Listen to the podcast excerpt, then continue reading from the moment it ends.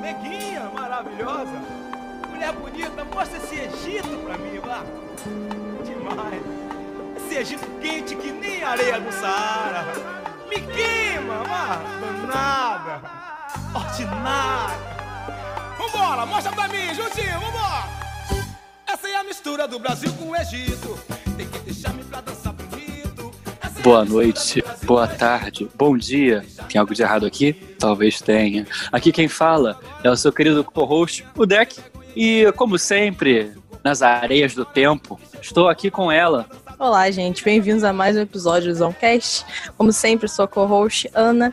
E antes de a gente entrar nesses 5 mil anos de história que vamos tentar falar em uma hora, temos um convidado especial. Você é presente, convidado. Oi! Oi, gente, tudo bem? Meu nome é Igor e eu conheço a galera aí, eu li um pouquinho sobre o Egito. Mentira, o senhor é a pessoa mais próxima de um africanista que eu conheço. Então, assim, não, não seja modesto. O, o Igor é real, outra pessoa que tem muito conhecimento sobre civilizações africanas, ali sobre história de forma geral, mas o foco dele é civilizações africanas. E nosso papo é sobre uma grande civilização africana que eu considero a maior civilização de todos os tempos, talvez rivalizando com a chinesa. Mas enfim, vamos falar sobre as areias do tempo, sobre a criatura do deserto, o grande império da antiguidade, o Egito. E eu pergunto, Ana, está me escutando? Fale pra mim. Você sabe qual é a mistura do Brasil com o Egito? Eu sabia que você ia falar isso. Eu sabia que você ia falar isso, cara. Eu senti Cara, longe. isso é previsível, cara. Eu isso me lembra Você viu muito- dobrando a esquina. Eu vi Cara, lá. isso me lembra muito Olimpíadas, que toda vez que a seleção do. A dupla de vôlei de praia do Egito tava jogando, os brasileiros ficaram cantando essa música pra elas. É óbvio Faltava o é. Galvão. É a mistura do Brasil com o Egito. Vamos lá, galera. Cobra subir, a cobra subir,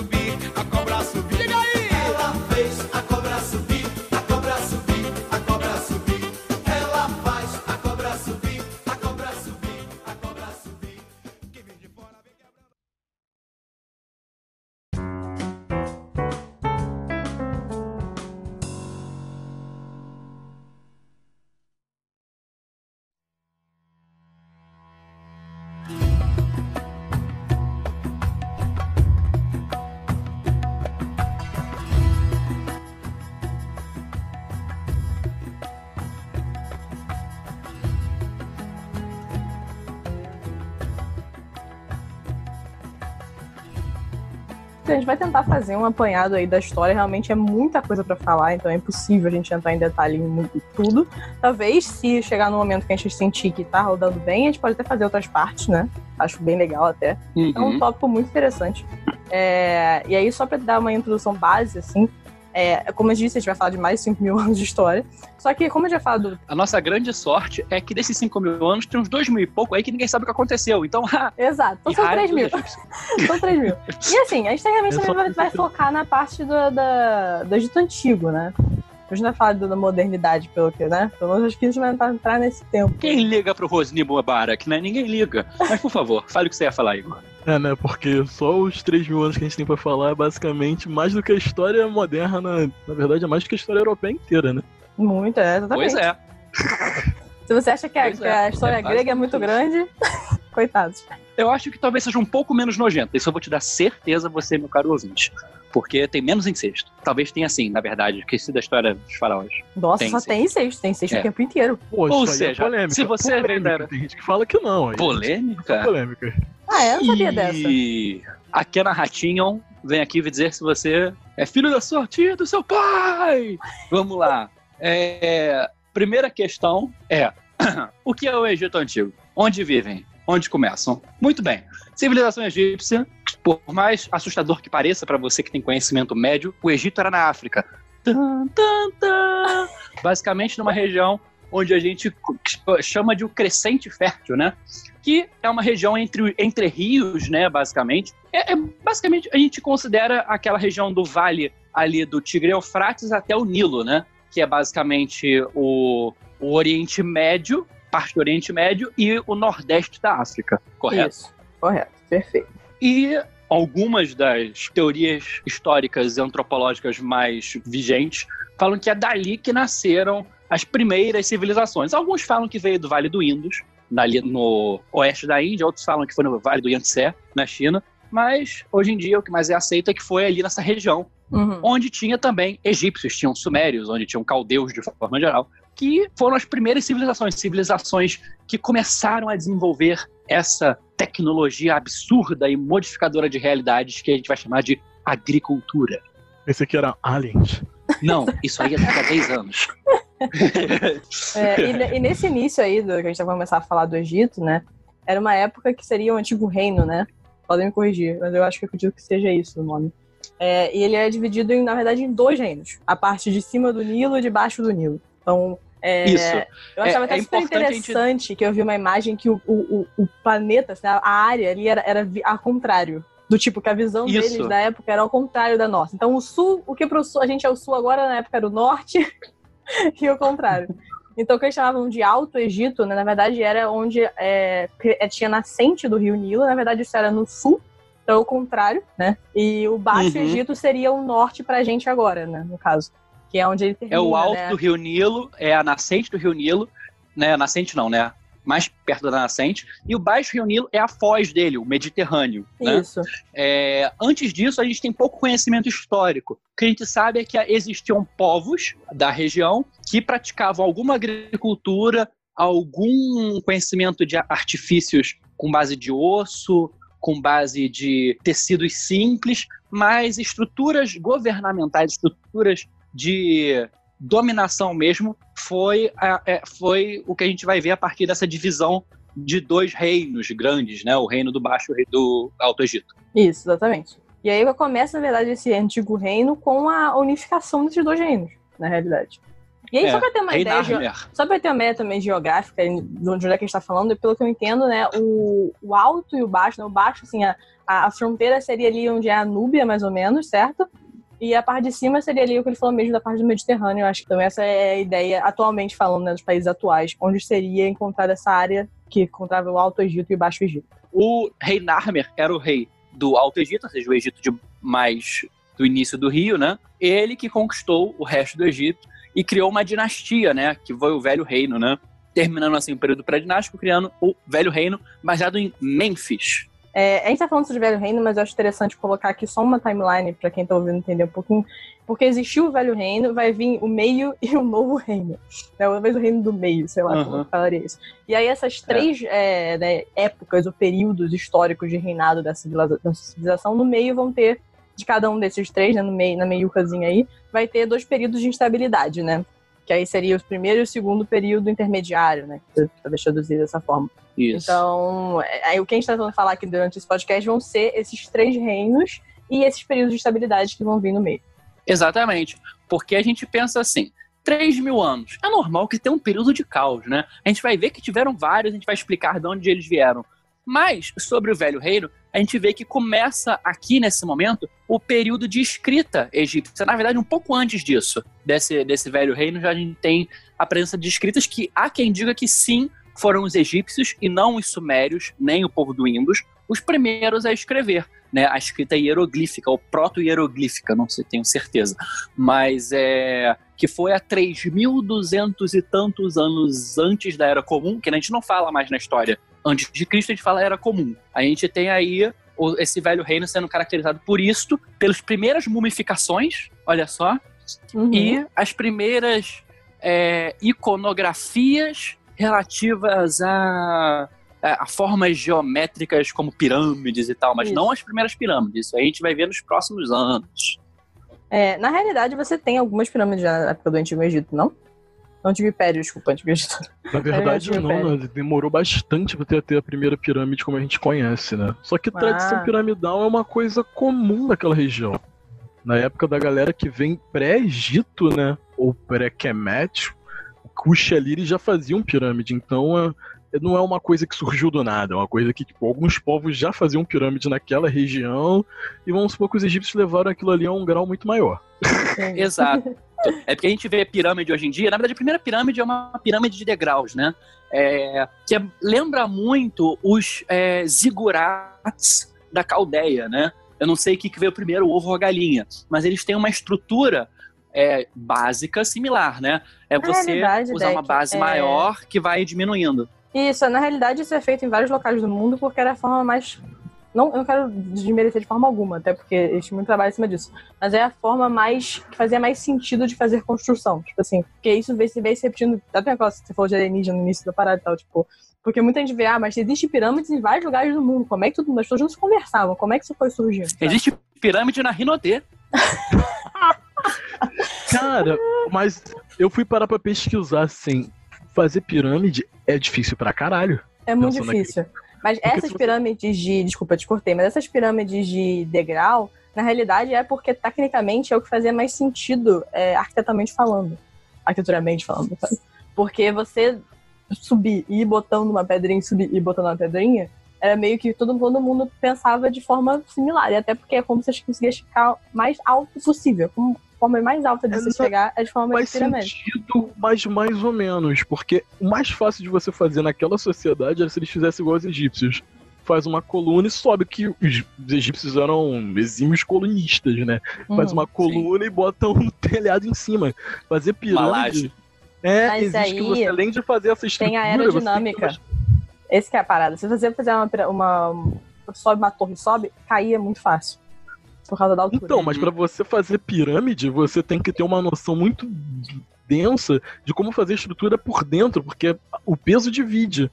Mas quando ele vai subindo, a estrutura não é tão simples. Ele, tipo, isso mostra que os povos que fizeram isso tinham conhecimento de matemática. De alguma Tinha. forma, eles Muito, matemática. Pra Sim, caralho. não, é tipo. surreal. muito. Surreal. É, isso mostra que eles realmente tinham muito conhecimento, não só de matemática, como todo o resto, física, as paradas todas. Eles tinham calendário, esse negócio Medicina. todo. É, então assim, isso realmente não tem como tirar esse mérito. É só uma explicação de por que, É. que você vê pirâmides em todo mundo, sabe? É mais porque isso foi É a forma, depois acho pensamento, que era a forma mais tranquila de você fazer um- uma, uma estrutura alta, né? Tipo, que realmente É a forma mais simples para civilizações da era do bronze, independente da qual momento da história humana que você chegue à sua era do bronze, mas para essas populações era a forma mais simples de se alcançar os céus, né? Fazer estruturas altas. Você pode ver que isso acontece em, em todos os lugares do mundo realmente, porque eles a, a matemática ela acaba sendo um pouco una, né? Não Uhum. muda. A matemática daqui não é diferente da matemática que, sei lá, os maias usavam. É só representação numérica e talvez interpretação subjetiva dos números. Como, por exemplo, uma vez o Samuel disse aqui que, é, no- quando a gente falou naquele episódio sobre morar fora, que os japoneses eles têm uma noção de qualidade é, diferente da de quantidade. A gente é totalmente o contrário do nosso pensamento. Então, é, eu acho que a única mudança é nessa questão subjetiva.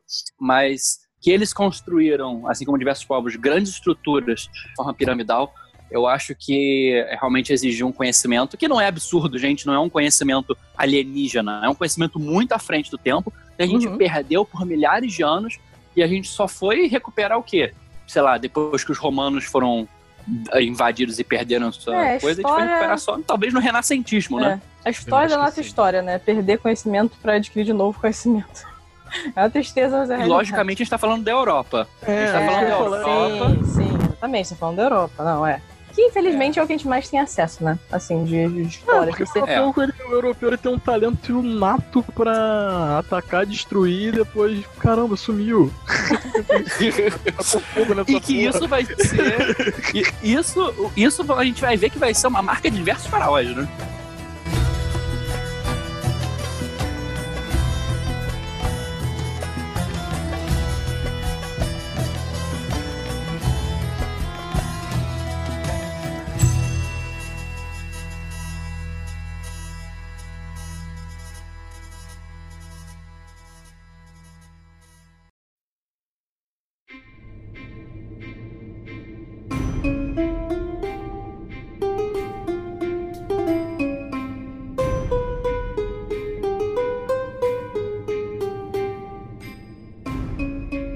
Falando de pirâmide, né? Obviamente tem que ter uma mão de obra muito grande pra isso, né? Existir. E aí eu acho que é legal entrar no ponto de assim, pelo que eu entendi nos estudos aqui que eu fiz rapidinho, é você tinha. A maioria das não eram escravos, como muita gente acredita ser, né? São pessoas realmente que eram pagas. Não eram. As pessoas realmente eram pagas. E aí, onde é que vem esse dinheiro? Na realidade, o Egito, né? O reino do Egito era realmente muito próspero. Né? Existia muito dinheiro, o que não é dinheiro, né? Muito ouro, seja lá. Ah, acho que a gente pode explicar. Não, a riqueza do troca. Egito era uma. Foi. Não, é outro. Sim, mas eu vou explicar por quê. O Egito, ele nasceu e ficou rico pela mesma razão.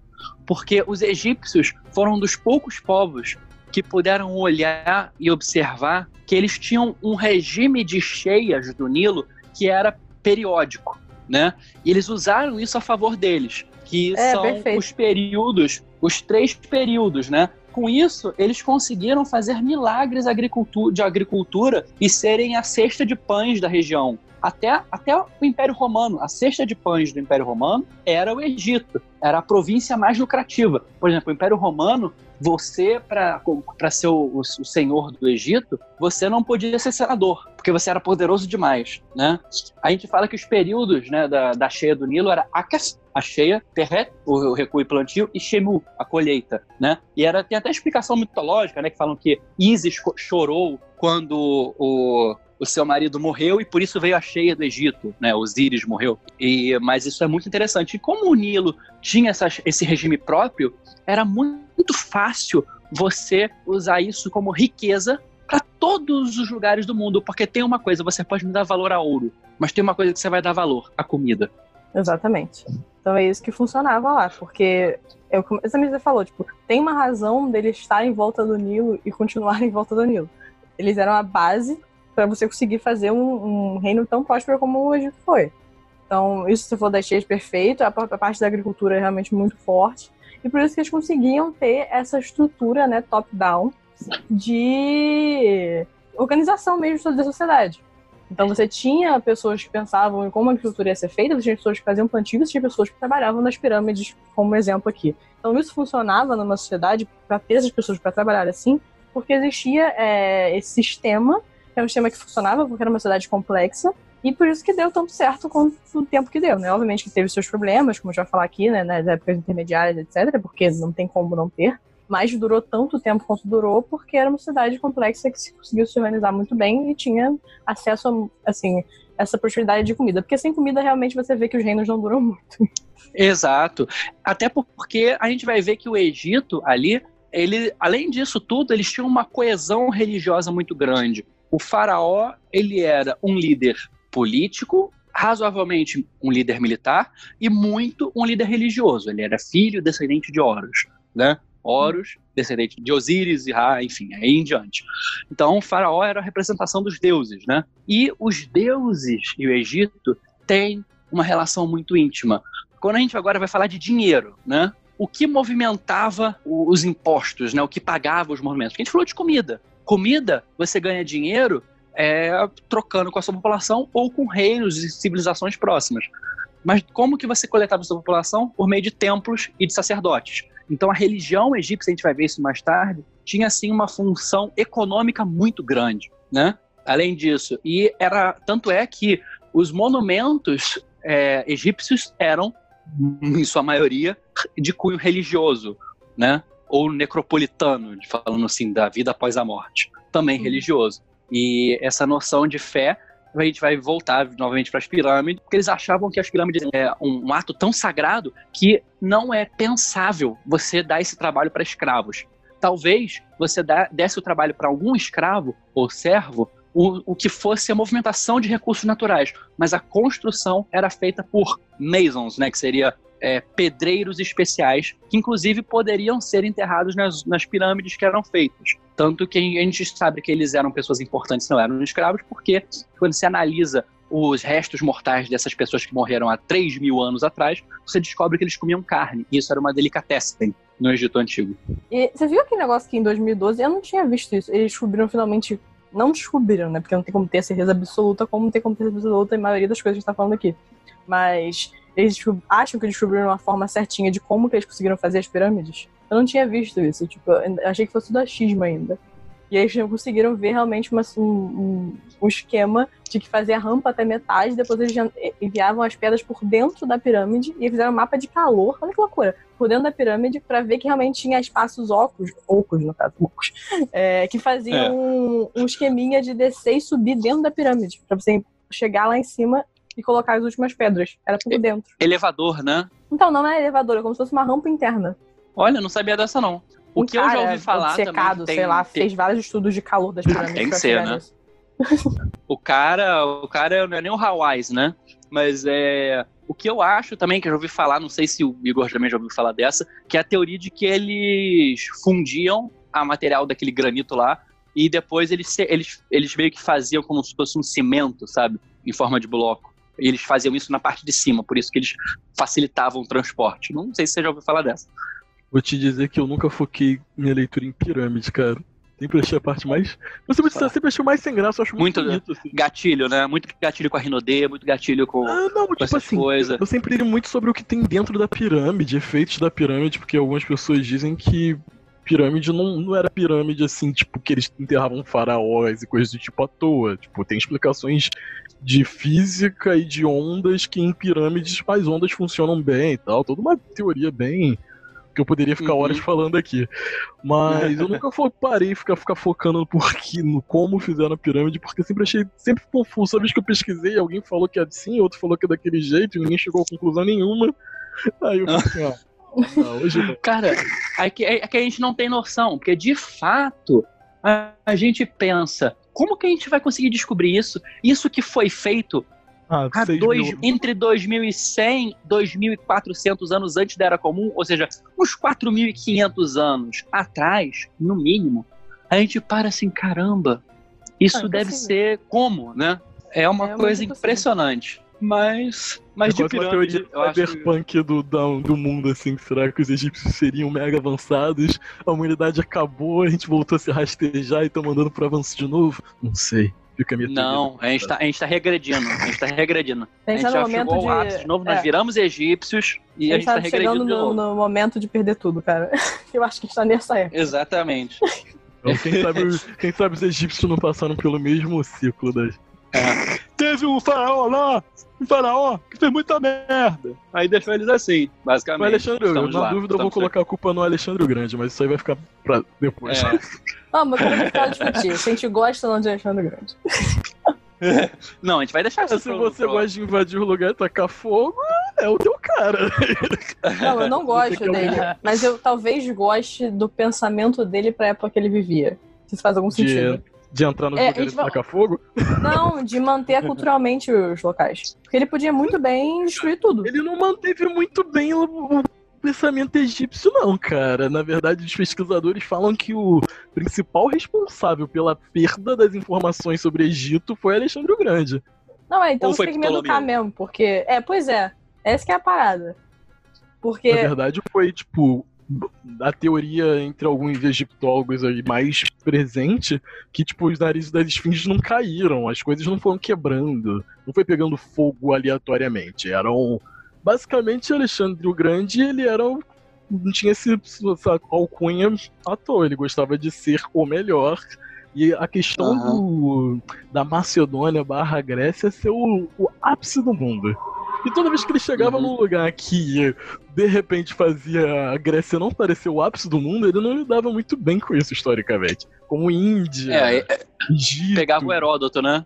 O Heródoto que fazia isso. Tudo, tudo do melhor do mundo era grego e tinha um pequeno exemplo que ele não conseguia eh, não falar que era basicamente as pirâmides de Keops, de, pirâmide de Gizé, né? Que é a maior pirâmide que a gente conhece. As pirâmides são as pirâmides de Gizé, né?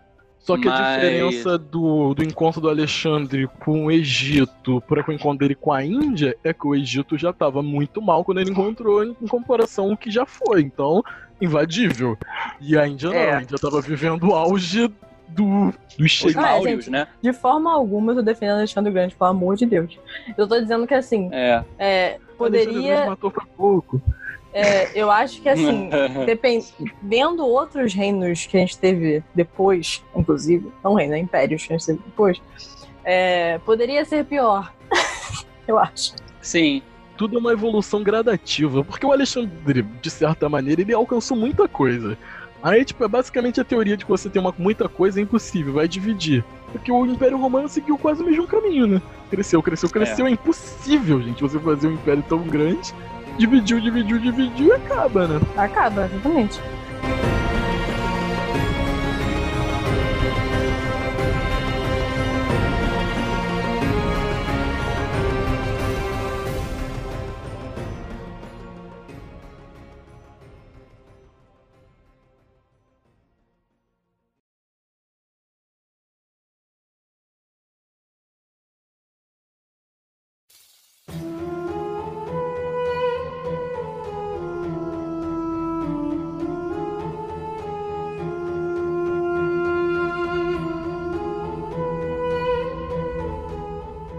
Tudo que é bom acaba. Tudo que é bom acaba, só que nem tanto, porque volta. Tudo o Egito acabou tendo um problema. A gente não sabe exatamente o que aconteceu, a gente sabe que teve guerras civis, a gente sabe que teve algumas invasões de outras civilizações da África, é, mudança de dinastia, é, faraó metido com milícia, é um negócio feio. Aí, o que aconteceu foi, a gente viu que o Egito teve um período caótico, onde a, a dinastia de Mênfis perdeu sua força, e a gente vê que alguns séculos depois ela retorna, né? Ela retorna é, mais baseada no que vai ser né, Tebes, né? Que é o Reino Médio. E é no Isso. Reino Médio que a gente vê grandes coisas interessantes, a gente vê grandes avanços, especialmente em monumentos do que vai ser as dinastias mais antigas do Egito. A gente vê é, algumas Conquistas questões territoriais. do. Isso Sim, foi a época também. da anexão da Núbia, se eu não me engano. Sim, sim, foi a guerra entre os cuxitas, né? Os núbios e os cuxitas e os egípcios, né? A gente vê que o Egito, pela primeira vez, ele domina o que vai ser a região da do que hoje é o Sudão, né? O Sudão e o Sudão do Sul, É. principalmente. Kush, exatamente. Os cuxitas que também faziam pirâmides, era um povo muito próximo. Aliás, uma Ah, coisa que a gente não falou. Oi. Egípcios. O que eram os egípcios? Só para o povo parar de achar que eles são brancos. Não, era então, branco, gente, gente. contexto histórico total. Os egípcios não podiam ser brancos nem árabes. Os árabes invadiram aquilo ali em 700 e os europeus estavam comendo capim. Não dava. É. Naquele momento ali, eram impérios completamente africanos ali. Tanto que algumas pessoas falam que a relação de Kush e, e Kemet, para algumas pessoas, que era o Egi- que a gente conhece como Egito, é que na verdade os, os egípcios, para ficar mais fácil, não, Kemet, eles eram de origem cuxita. Então o império era mais Kush e Kemet, realmente. Por isso que, se você for estudar os dois, eles são muito parecidos. Eles têm muita coisa em comum. Sim. Muita coisa, tipo assim, Uhum. é muito próximo. Entanto que, tipo, foram mais ou menos como se o Alto Egito fosse Kush. E a coisa vai se É, fundindo, entendeu? Não é. Não rola uma. Assim, povos africanos em geral, em- com pouquíssimas exceções antigas, não eram povos que pautavam seu poder em guerra. Basicamente, você anexando a galera. Você era tão grande que a galera queria morar, que a galera queria ser você, sacou? E você vai anexando Uhum. pessoas a partir disso. Tanto que Uhum, dizem que uhum. num período do. Nessa. da- período médio do Egito era tão grande que eles não aceitavam que pessoas morassem na região. Foi quando começou a criar agrupamentos em- ao redor de- das grandes cidades, porque não tinha espaço. Realmente não tinha espaço para tanta gente, já que era o ponto do, do comércio, talvez até mundial, que era o comércio com os árabes, que é o Oriente Médio, e os asiáticos que também, que o Oriente Médio não tinha essa configuração que tem hoje, né? E Uhum. os europeus, durante muito tempo. É. Então, sei lá, o Chipre é razoavelmente perto do Egito. E uhum. Tem todo esse comércio que acontece durante muitos anos, até começar a queda e diversas coisas. Então, por exemplo, é, Ramsés, que é o considerado o maior de todos os reis que já existiram e coisas do tipo, é, era, foi o 19 é, faraó, era o filho do 19 faraó. Gente, 19 dinastias é muita coisa, mesmo se você fosse se aquela pessoa que fala que todo mundo morresse com 30 anos, cara. 19 é muito, muita É gente. muito mesmo. Nossa. sim, sim. E lembrando que o Ramsés já é no novo reino, ou seja, anos e anos e anos depois do que a gente está falando nesse exato momento. Sim. Ou seja, É a bizarro gente- pensar na, na- na distância histórica dessas pessoas dentro do mesmo, entre aspas, mesmo reino. Só pra o pensar que- grande, o grande faraó do Egito, que foi Ramsés II, né, Horemheb, é, é, Osman Ramsés Dias. Osman II, é, Dias. que é Osman Dias. É, Osman Dias é Ramsés, né? Ramsés II. O a Hatshepsut também, que a gente descobriu que era uma mulher, todas viveram alguns séculos depois da criação das pirâmides. Pra não falar de Cleópatra, que foi quase dois mil, mais de dois mil anos. A gente, a gente tá mais pirâmides. próximo da Cleópatra do que a Cleópatra tava das pirâmides. Isso é surreal. Pois é. Isso é E, loucura. gente, Cleópatra É. não era negra, né, gente? Então, isso a gente também é outra polêmica que a galera sempre vê. Eu sempre É. ah, Cleópatra. Não, Cleópatra era branca, gente. Ela é grega, né? Ela era, ela era É. grega. Ela era de origem Ela era- total. No máximo, razoavelmente, né, uma mistura ali, mas era mais ptolomaica, porque os ptolomaicos eram um Inclusive. É, é isso que eu falar. Quando chegar nessa, vai ser uma loucura, porque a, a árvore genealógica meteu o desse grego, povo, né? nossa senhora, que é uma, é uma loucura. É irmão com irmão, aí depois casa com a tia, depois a tia casa com, com o Cara, primo. quando chega na, na era ptolomaica, eu já nem considero Egito. Não, pra mim já é Grécia tal. É, não é mais tem- Egito, eu também acho que não. É, já Até morreu, porque sabe? tem Eu acho 57 que- Ptolomeus e 57 Cleópatras. Tô brincando. É, né? me- É. É muita se, gente. Se você me, você me colocasse como rei da Inglaterra e falar, não, não ia ser Inglaterra, cara. É, É uma coisa diferente.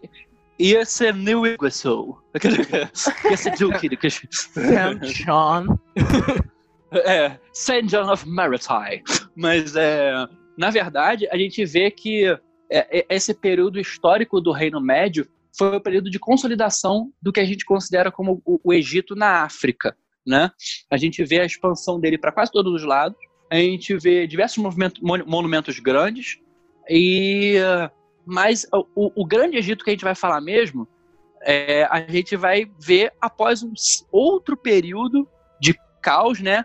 Quando os Ixus. né, chegaram a dominar os egípcios durante um tempo, que é o Uhum. segundo período intermediário, e os egípcios eventualmente conseguiram se livrar desse problema, e a gente entra no novo, né, no novo Egito, né, No o rei. Egito mais recente, o novo reino, as novas dinastias. É, gente, a galera pensa que no Egito como se os egípcios tivessem aquela sede de expansão romana. Então, não, eles eram bem, bem de boa, tipo assim.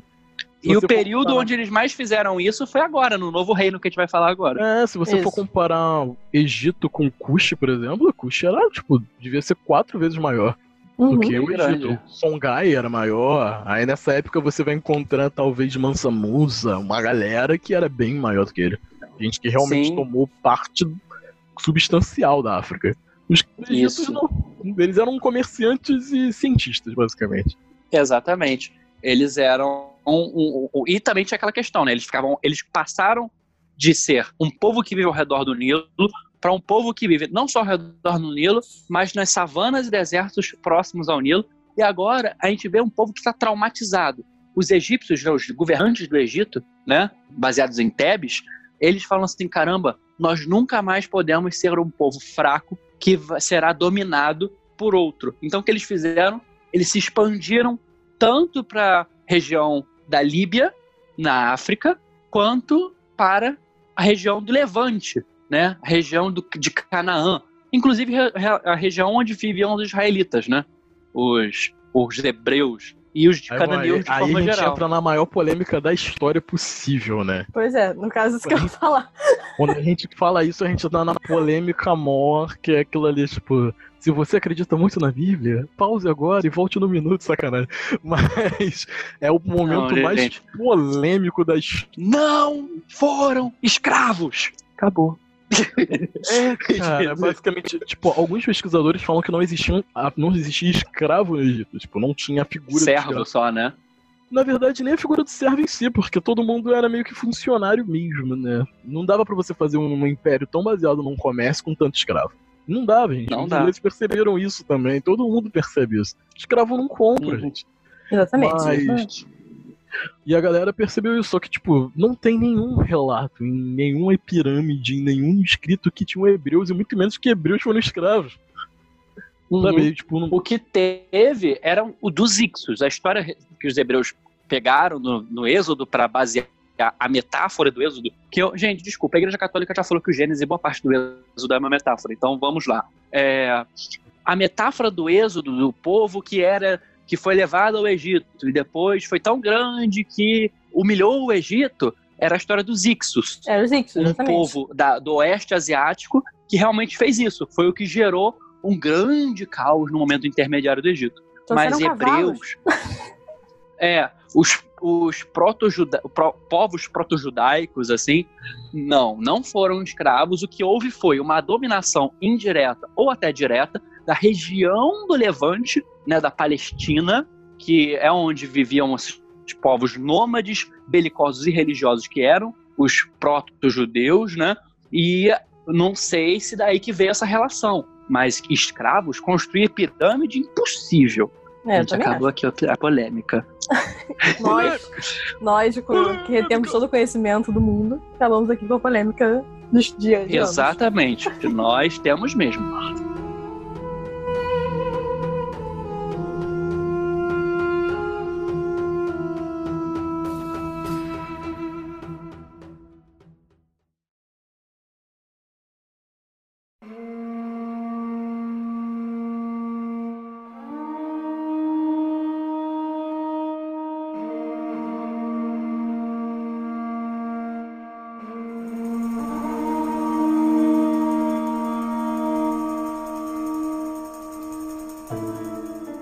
Posso fazer uma bolinha aqui de conhecimento rapidinho falando da Hatshepsut, né? Que você chegou Sim. até a mencionar um tempinho atrás.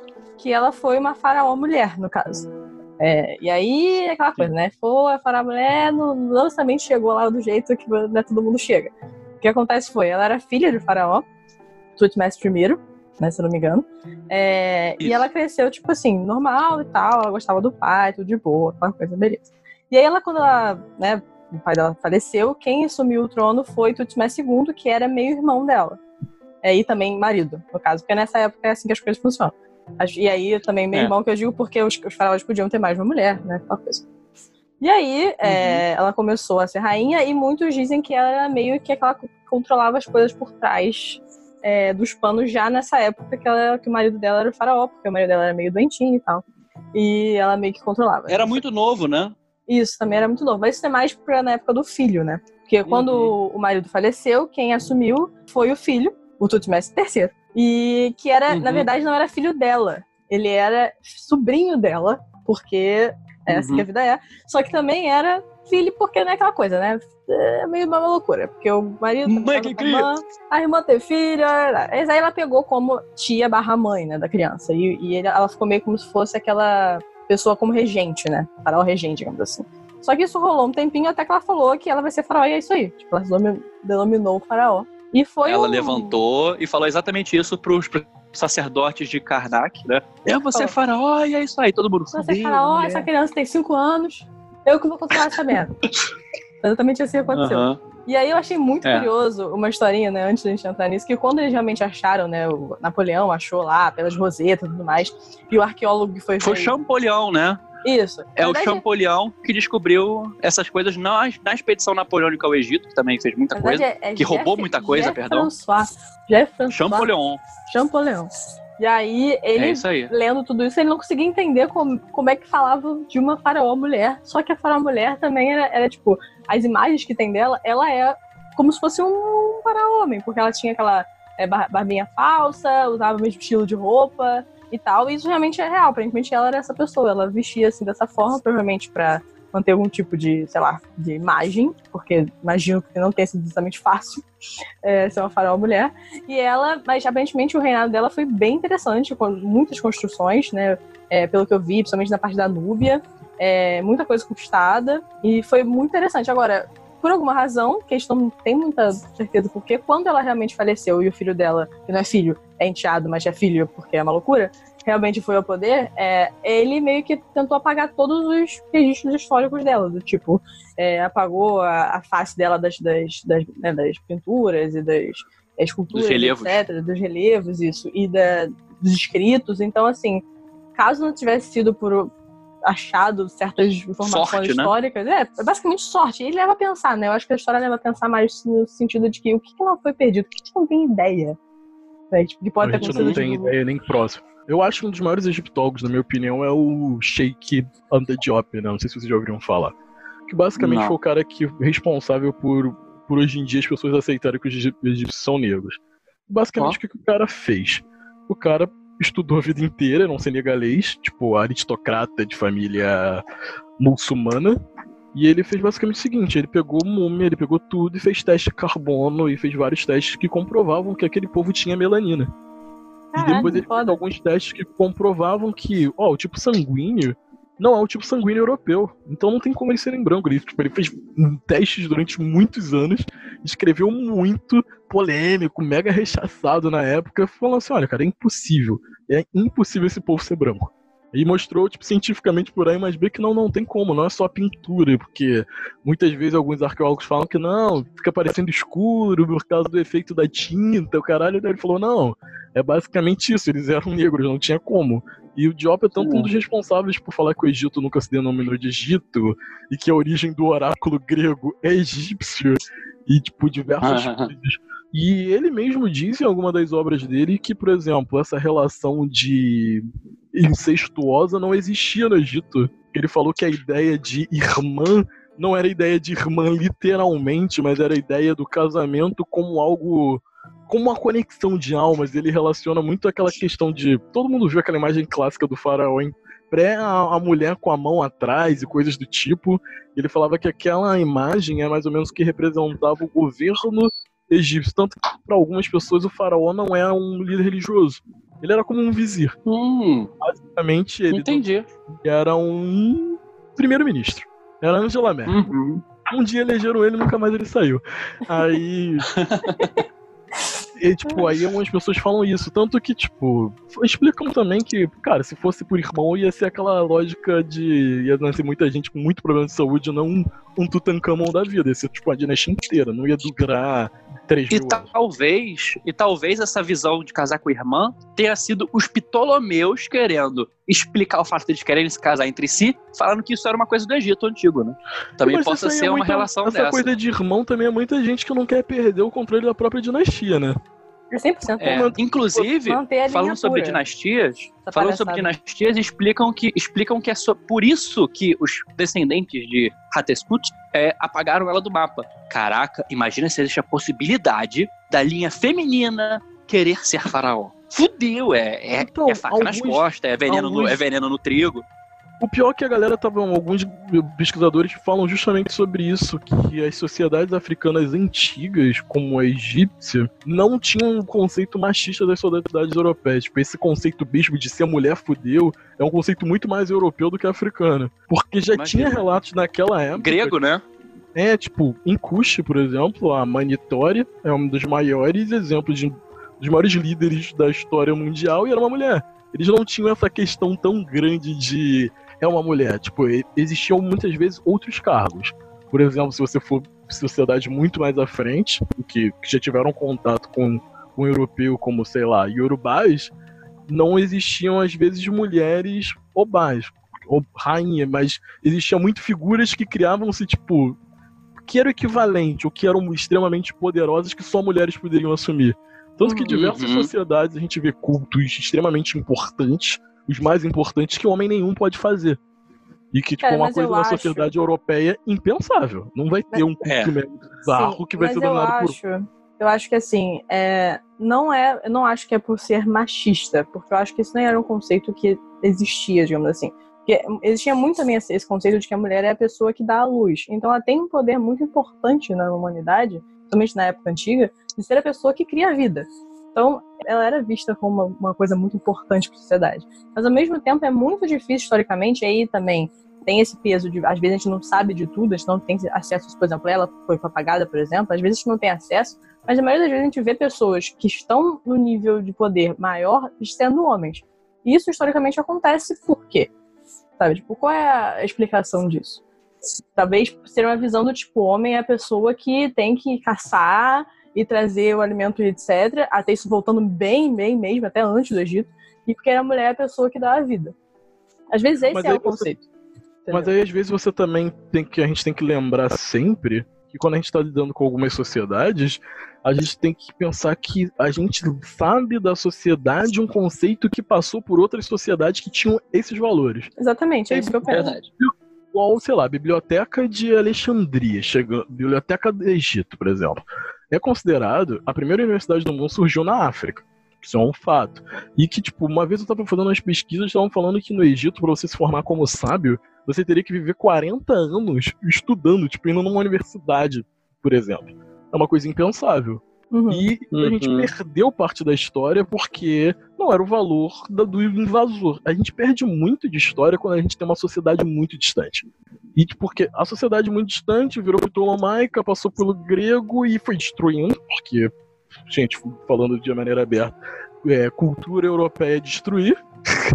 qualquer coisa que seja diferente, e saiu quebrando, quebrando, e às vezes a gente tem uma, um conceito de sociedade que a gente consegue identificar muito pautado dos dogmas que a gente foi tendo através dos anos. É igual o Brasil e cristianismo, que mesmo se você não for cristão, você vai ter muito conceito cristão dentro da tua educação, que é bizarro uhum. quando você vai parar pra pensar, tipo assim, caralho. Ainda mais sendo um estado laico. É.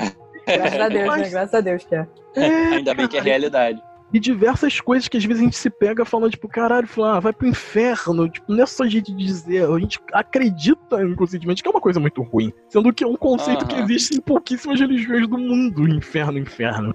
Exatamente. Então, é complicado a gente falar, às vezes, de Egito, sei lá, algumas sociedades chinesas com esse ar de será que a mulher tem um, uma subposição, sendo que durante muito tempo sociedades que tinham esse viés foram as sociedades que foram primeiro estudar, tiveram contato. Porque, por exemplo, uhum. se você uhum. pega as estátuas que tiveram contato com os gregos, as estátuas egípcias, nenhuma delas tem nariz, por exemplo.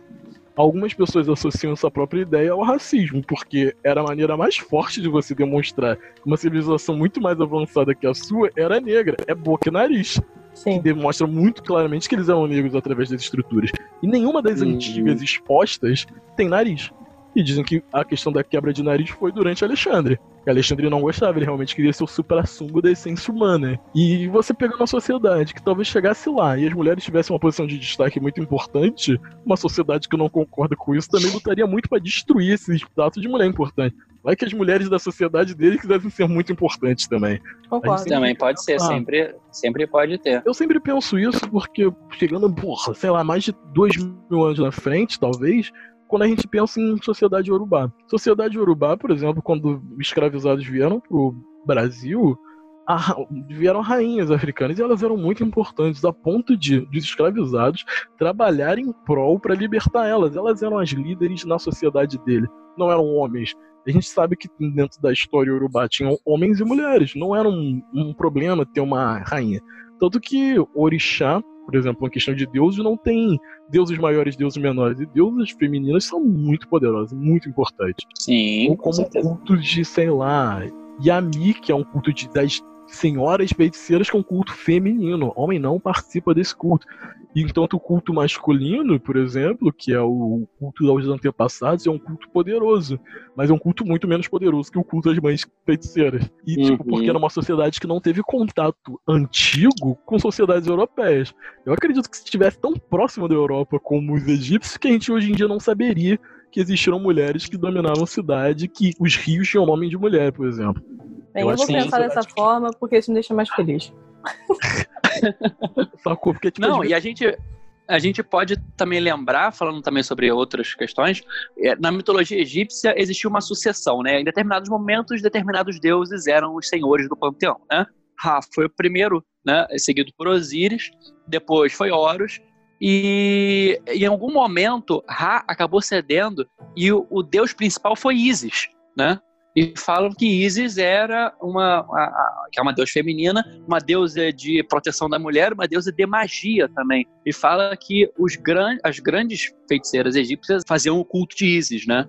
Que foi um culto que sobreviveu, sei lá, séculos depois da queda do, do Egito Ptolomaico, que dirá o Egito Antigo, que realmente cultuava Isis como um grande, uma grande divindade. É, e se você for reparar até nas próprias estátuas, quando você tem um faraó e a figura feminina, é muito comum nas sociedades que são a questão do homem ser mais importante que ter um medo, uma forma do homem ficar num status acima, um degrau acima. E a gente não vê isso na arte egípcia, a gente vê os dois em muito igual. Na verdade, eles são exatamente do mesmo tamanho, um do lado do outro, e geralmente conectados de alguma maneira. O que é. demonstra que tem uma importância, não era uma figura paredeira no Egito, sacou? É. Era uma figura de muito poder. É. Até porque o, o tamanho da, da, representação artística egípcia era pelo, pelo poder da pessoa e a importância da pessoa naquele contexto. Ou seja, se a pessoa tá gigantesca e tem várias pequenininhas, é porque aquele cara gigantesco, digamos, era o faraó e as pequenininhas eram os soldados, ou os servos, ou o X, entendeu? Ou naquele contexto, aquela pessoa grande era o fulano de tal, entendeu? A mesma coisa que, que imagina só, tá com a sua família inteira e o, o seu matriarca ou patriarca da família vai estar com três vezes o tamanho do resto, entende? Gente, é só pensar na, no ponto de vista hoje. Quando você vai numa audiência, num tribunal, o juiz sempre tá no lugar maior. Sempre mais em cima. Exato. Exato, Ele o quê? simplesmente. Ali ele é o Deus. Então agora pra mim É.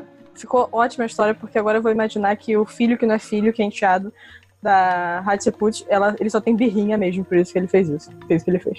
É. Ou, às vezes, ou às vezes não foi nem ele que chegou a pagar assim, porque. Falam que nem não, foi ele, falam que foi, foram os caras do, fu- do, do futuro, né? Não, não Os foi o. Rick and Morty, mas foi, fo- foram, foram os descendentes e descendentes dela, né?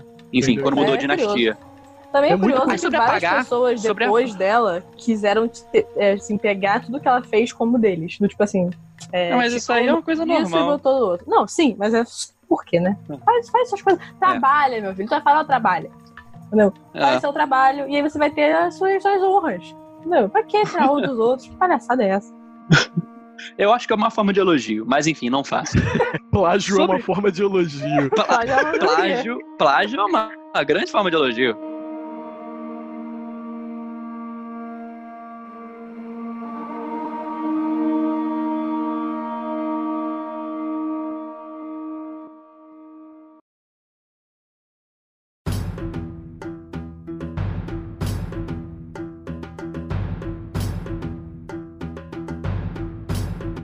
Sobre apagar, a gente pode pegar esse gancho do apagar e já falar de Akhenaton. O cara, o cara que fez o rolê errado. Fez né? tudo errado. O Akhenaton o que passava por um momento onde o Egito estava em grande expansão, né? É, o Egito estava muito forte. O Egito tinha é, relações comerciais e diplomáticas com os hititas, com o povo da Babilônia e com tudo mais, assim Tá vivendo sua melhor trocas comerciais. É, trocas comerciais com os micênicos, estava ótimo. Aí surgiu esse cara, o que acontece? Como que ele virou faraó? O pai dele, que foi um grande faraó da história, teve dois filhos. O filho mais velho, pouco antes do, do pai morrer, morreu de doença. E o segundo filho, que, é, que iria ser um sacerdote, estava sendo criado para ser sacerdote, virou o faraó, né? Não tem E- escolha. ele, né? e- Ele acabou não sendo um bom administrador, porque ele era um padre no lugar de um soberano, né? Isso lembra muito Ele- Dom João VI, né? Sim, só que Dom João VI era um padre do inferno. O padre da coxinha de frango no máximo, né? Mas era o, o, o cara que veio se chamar Akhenaton, porque ele não nasceu com esse nome, ele se renomeou Akhenaton em honra ao microdeus que ele adorava, porque ele, cha- ele adorava uma divindade que era Aton, exatamente, que era o disco solar. O, rei, o deus principal era Amun-Ra, que era o deus com cabeça de falcão que todo mundo conhece, com um disco na cabeça. Só que é, ele e ele gostava de um deus que era um, um outro deus solar. E ele fez tudo para que esse deus solar ficasse maior. Então, alguns dizem que é porque ele realmente era loucaço por esse deus, ele era o cara fechadão com o cara, ou Eu amo isso. que era amo porque ele obsessão. queria. É, ou, ou ele era inteligentíssimo e ele queria simplesmente boicotar o maior poder político e econômico de todo o Kemet, que era os sacerdotes de Amun-Ra, que controlavam todo o fluxo de imposto e todo o fluxo, quase todo o fluxo religioso. Ele focou todos os esforços políticos dele para a construção de templos, construção de cultura, mudança do estilo artístico. Akhenaton mudou a arte milenária egípcia, né? Que era aquela representação que todo mundo conhece, por uma coisa mais moderna 3D. e despojada, né? Mais três É, era mais 3D, era uma coisa quase caricata, né? Das representações. Isso era um absurdo. Akhenaton começou a tomar uma política isolacionista, porque ele- o exército dele basicamente ficava controlando rebeliões, né? E até que em determinado ponto ele proibiu o panteão politeísta e você só podia adorar Atom, o deus, né? Dele. Eventualmente ele morreu. O que aconteceu? Basicamente tiveram dois filhos muito rapidinhos, que foram faraós. Duraram menos do que mosca, né? E o Que é outro o quê? descendente dele, O que é que todo né? mundo que conhece, é na realidade. Tutankhamon, Pois é. é, Tutankhamon. Que era Tutankaton, né? Tutankhaton. A beleza, a forma da beleza de Atom. Chegou e falou assim: não, meu pai fez merda. É, fez merda. Tutan- Aqui agora eu sou Tutankhamon, ó. Pode adorar os deuses antigos. Olha, todo mundo, "Ê, Tutankhamon foda.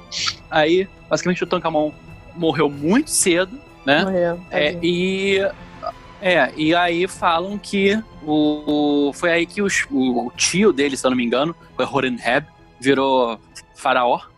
E foi através desse cara e, do, e dos subsequentes dele, que foi Ramsés I e Ramsés II, que Egito se tornou a glória máxima.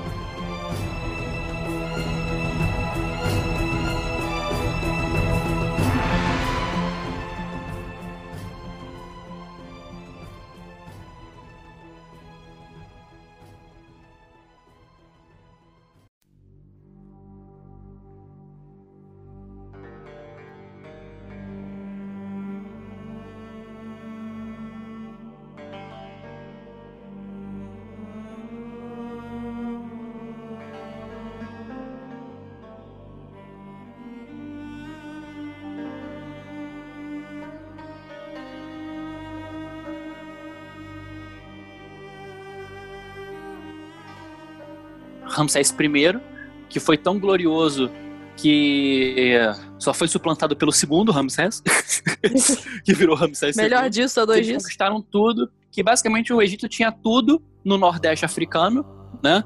A quarta catarata para cima, aí até a Tunísia quase, e o, o levante inteiro do Mediterrâneo até quase a fronteira com a Turquia, gente. Era muita coisa. Aí começaram guerras, né? Os hititas e os egípcios, cada um com as suas carruagens de guerra, né?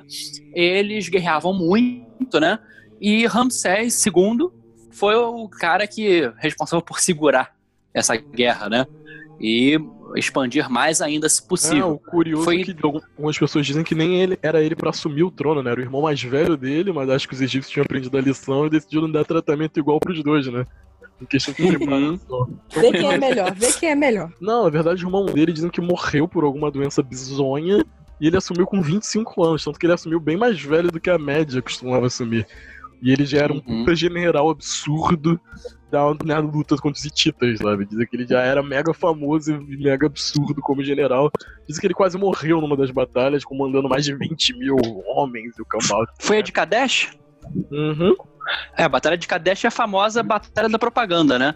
Que na Batalha de Kadesh existia uma cidade, Kadesh. Eles. é, era a cidade que estava longe demais do Egito e longe demais da- da- dos hititas, né? Mas era entre eles. Então eles queriam, cada um queria pra si, só que era difícil ficar com a cidade. Aí ficava trocando de mão que nem batata quente. Aí, nesse momento, os hititas estavam com Kadesh e estava tendo a guerra, e o faraó foi lá e foi tomar Kadesh. Só que o, o exército do faraó, com as suas carruagens de guerra, assim, guerreiros de elite, né, foram emboscados por uma questão logística falha do, do generalato egípcio, foram emboscados pelos hititas, foram quase pegos por trás, só que teve uma manobra militar genial por parte de Ramsés, que quase morreu nessa batalha, e ele reposicionou suas carruagens por trás do exército hitita, e as carruagens egípcias têm arcos e flechas muito poderosos, e eles basicamente transformaram eles em peneiras. Né? E eles ganharam a batalha. O que, que você pensa agora? Vamos tomar Kadesh. Não, vamos voltar pra casa. Ué, aquela Foi que não isso. sabe da história e tá ouvindo. É, exatamente. Vamos Mas voltar pra casa. basicamente, tipo, era 20 mil egípcios e 50 mil hititas. Tipo, eles ficarem vivos é uma sorte. Exato. Verdade. Aí, tipo assim, aí o Ramsés II voltou pra casa, tipo, sou o cara que ganhou o Kadesh, não sei o que. Aí os hititas voltaram pra casa, é, fodeu, a gente conseguiu manter Kadesh. Vitória Aí, tipo, foi a dois. propaganda exatamente. perfeita pra, pros dois, é. Both win. que ninguém win, sabe win quem situation. ganhou. Tanto que o Ramsés É, foi porque- o primeiro a assinar um tratado de paz na história. O primeiro tratado que a gente tem assinado de paz foi entre o Ramsés e os hititas. Ele Foda. realmente não Isso. tava mais, ele assinou um tratado de paz. Tem uma tábua lá dele assinando, tipo, ó, galera, vamos dar um tempo aí. Não dá tempo, a gente precisa se recuperar, vamos ficar de boa. Pílulas de sabedoria do deck. Olá, meus consagrados faraós. Estamos aqui para abrilhantar um pouquinho, numa adição pós-edição, o que estávamos falando sobre os tratados de paz entre Egito e os Hititas. É, o que é interessante é que esse tratado foi super honrado pelas duas partes. Que, que eles fizeram? Não só houve paz, mas eles formaram uma mega aliança essas duas grandes nações, os hititas, que hoje em dia estariam na Turquia, né, seria a Turquia hoje em dia, apesar de não serem os povos da Turquia, e os egípcios, que faziam fronteira, eles se tornaram aliados militares e econômicos, né? É, de, de forma que depois, quando houve uma fome enorme na região hitita, os egípcios foram ao auxílio e mandaram comida e salvaram os hititas. E os hititas ajudaram também os egípcios em diversos conflitos e escaramuças com povos da região ali do Oriente Médio. Então, assim, dessa rivalidade surgiu uma aliança que só foi ruir depois no que a gente vai ver, que é o, a ruína da Idade do Bronze, né? A colapso da Idade do Bronze, que tudo desapareceu num piscar de olhos. Pílulas de sabedoria do deck. Depois de Ramsés, tiveram 27 mil Ramsés também, porque caramba, vamos emular a glória de Ramsés. Só, só, só que pra tipo, conseguiu. curiosidade cu- do Ramsés é que a arquitetura foi ele que cresceu mais, né? Foi o maior arqui- Sim, incentivador da arquitetura. Governou, dizem que governou por mais de 60 anos, cara. É bem bizarro. Morreu velho. Imagina. Morreu Dizem- algumas pessoas falam que ele morreu com 90 anos. isso. Sabe? Tipo, cara, chegar Isso. a 90 anos hoje em dia é difícil pra caralho. Imagina aquela época. Mas se bem que eles tinham uma medicina muito avançada que a gente só foi recuperar ela no século XIX, talvez, 18, 19. Mas enfim. Cara, mas não tinha antibiótico. O- É. Se antibiótico, você morre. Super bactérias, né? Ah, tinha bactérias, com verdade. certeza, gente. Que isso? Que é super Mergulha no. Nilo pra você ver Não, não super bactéria, mas tem bactéria. Bactéria é mais velha que qualquer coisa. É. Acho que só não é Bactéria mais de que faraó, vírus. Porra. É. Mas Vírus o Não, tá dando gatilho falar de vírus. Tá dando gatilho falar de vírus. Fala isso não.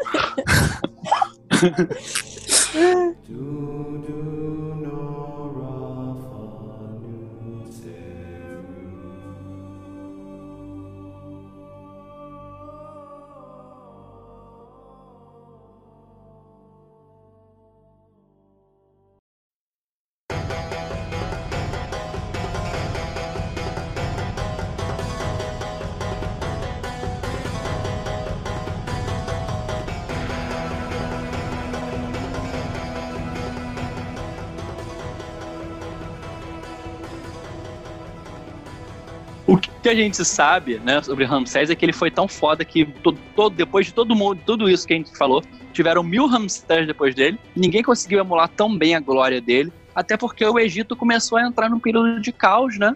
Que ninguém sabe exatamente o que aconteceu. Isso é uma coisa que se a gente for entrar agora, que ferrou, porque é, Teorias. é, a Era de Bronze. Eu vou, eu vou resumir basicamente que é todos os povos da Era de Bronze, que são os povos mais fodas que existiam durante milênios, assim, acabaram do dia pra noite. Ninguém sabe por quê. Eu vou resumir dessa forma e fazer um. Só pra vocês terem uma noçãozinha do mistério.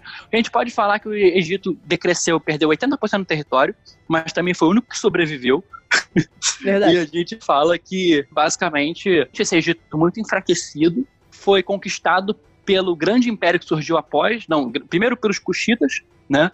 Tiveram uma breve dinastia núbia no Egito, e depois eles foram reconquistados por uma dinastia de outro local. Um império que foi se chamado dos persas. Os persas instauraram suas dinastias no Egito, né? Depois que conquistaram tudo, basicamente até quase Atenas, na Grécia, né? Até que, digamos, eles foram meio que derrotados numa batalha e acabaram voltando para trás. Uhum. E aí a gente vê que o Egito só foi libertado né, de poder persa quando ele caiu sob jugo macedônico, que foi com Alexandre o Grande. Faz a volta inteira e chegou no Alexandre o Grande. Saiu de. Basicamente. Qualquer história, em algum momento, chega em Alexandre o Grande. Não sei como. Exatamente. tudo, tudo. Da- da- da- do- do- dos helênicos até os indianos, você vai chegar em Alexandre o Grande, na verdade. E a gente fala que é, Alexandre o Grande realmente é uma figura extremamente controversa. Ele era uma figura que, para os padrões da época, fazia coisas razoáveis de manter a cultura, mas ele também era um poder imperialista helenizante, né? É, império é e isso, isso né, se gente? tornou. E ele, ele, quando morreu subitamente, né? Uma história longa, os generais eh, distribuíram entre si o império dele, repartindo que nem pedacinho de pão. E Ptolomeu se tornou faraó do Egito, né? Falou: "Essa- Isso aqui é meu, eu sou faraó, oi, oi, oi, oi, sempre estive aqui. Ele basicamente entumbou Alexandre o Grande em Alexandria, no nova capital que vai querer ser do Egito. A e criou o 17 culto a mil Alexandre. Alexandria. Tô brincando, mas que é muito É. Alexandria nessa época. É, Que era mais Alexandre importante. Os dois a 80 quilômetros, quem tem menos criatividade pra cidade. Exatamente. Vou chamar o que aqui? Ah, vou chamar de Alexandria. E aquela ali? É, o Aham. Acho que é Stalingrado. Alexandria. Uhum. Que tal aham. Alexandria do Egito? Alexandria do céu. A gente põe isso aqui pra não confundir. Tá tudo certo. É. Deve ter uma cidade no Brasil chamada Alexandria, com Ah, certeza. com certeza. Com certeza. Eu acho que tem, cara. Cara, Brasil tem tudo, gente. Brasil to- tem todos- tudo. Todas as Bra- Brasil. Qual foi a minha surpresa quando eu fui ver o mapa do Egito Antigo? Eu vi uma cidade chamada Nilópolis. Ah, tem Alexandria no Rio Grande do Norte. É óbvio que Claro tem. que tem.